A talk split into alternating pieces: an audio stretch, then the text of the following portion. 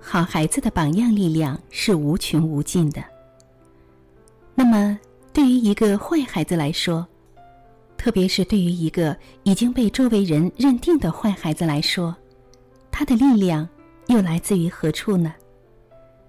今天，哈佛家训要讲述的是看重坏孩子。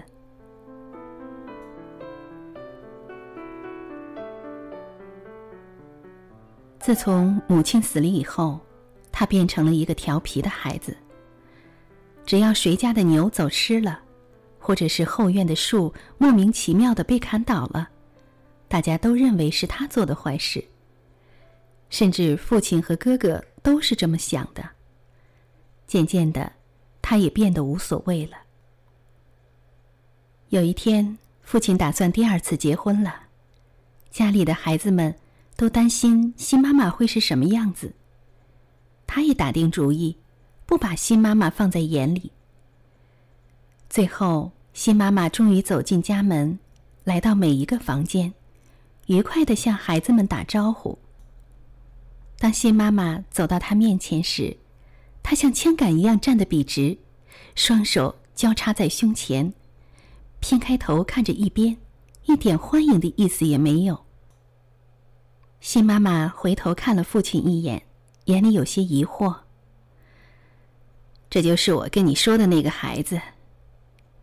父亲懒洋洋的说：“全家最坏的孩子。”仿佛是为了印证父亲的这一番话，他冷冷的瞪着新妈妈，满脸的倔强。然而令他猝不及防的是，新妈妈。说出了一番让家里所有人都吃惊的话，包括他自己。他把手放在他的肩上，看着他，眼里闪烁着光芒。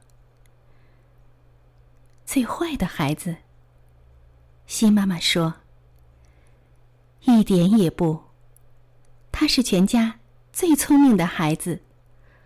我愿意拿出我所有的积蓄跟你赌一赌。”二十年以后，他成了一位著名的企业家。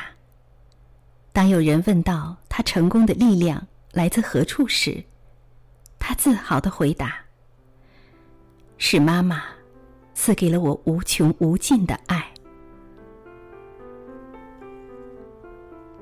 爱是一切力量的源泉。有了真爱，可以让干涸的心灵长出嫩绿的新叶，开出鲜艳的花朵。”在阳光下怒放着生命的芬芳。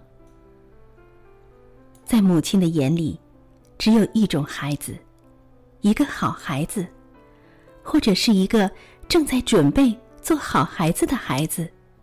这多么简单！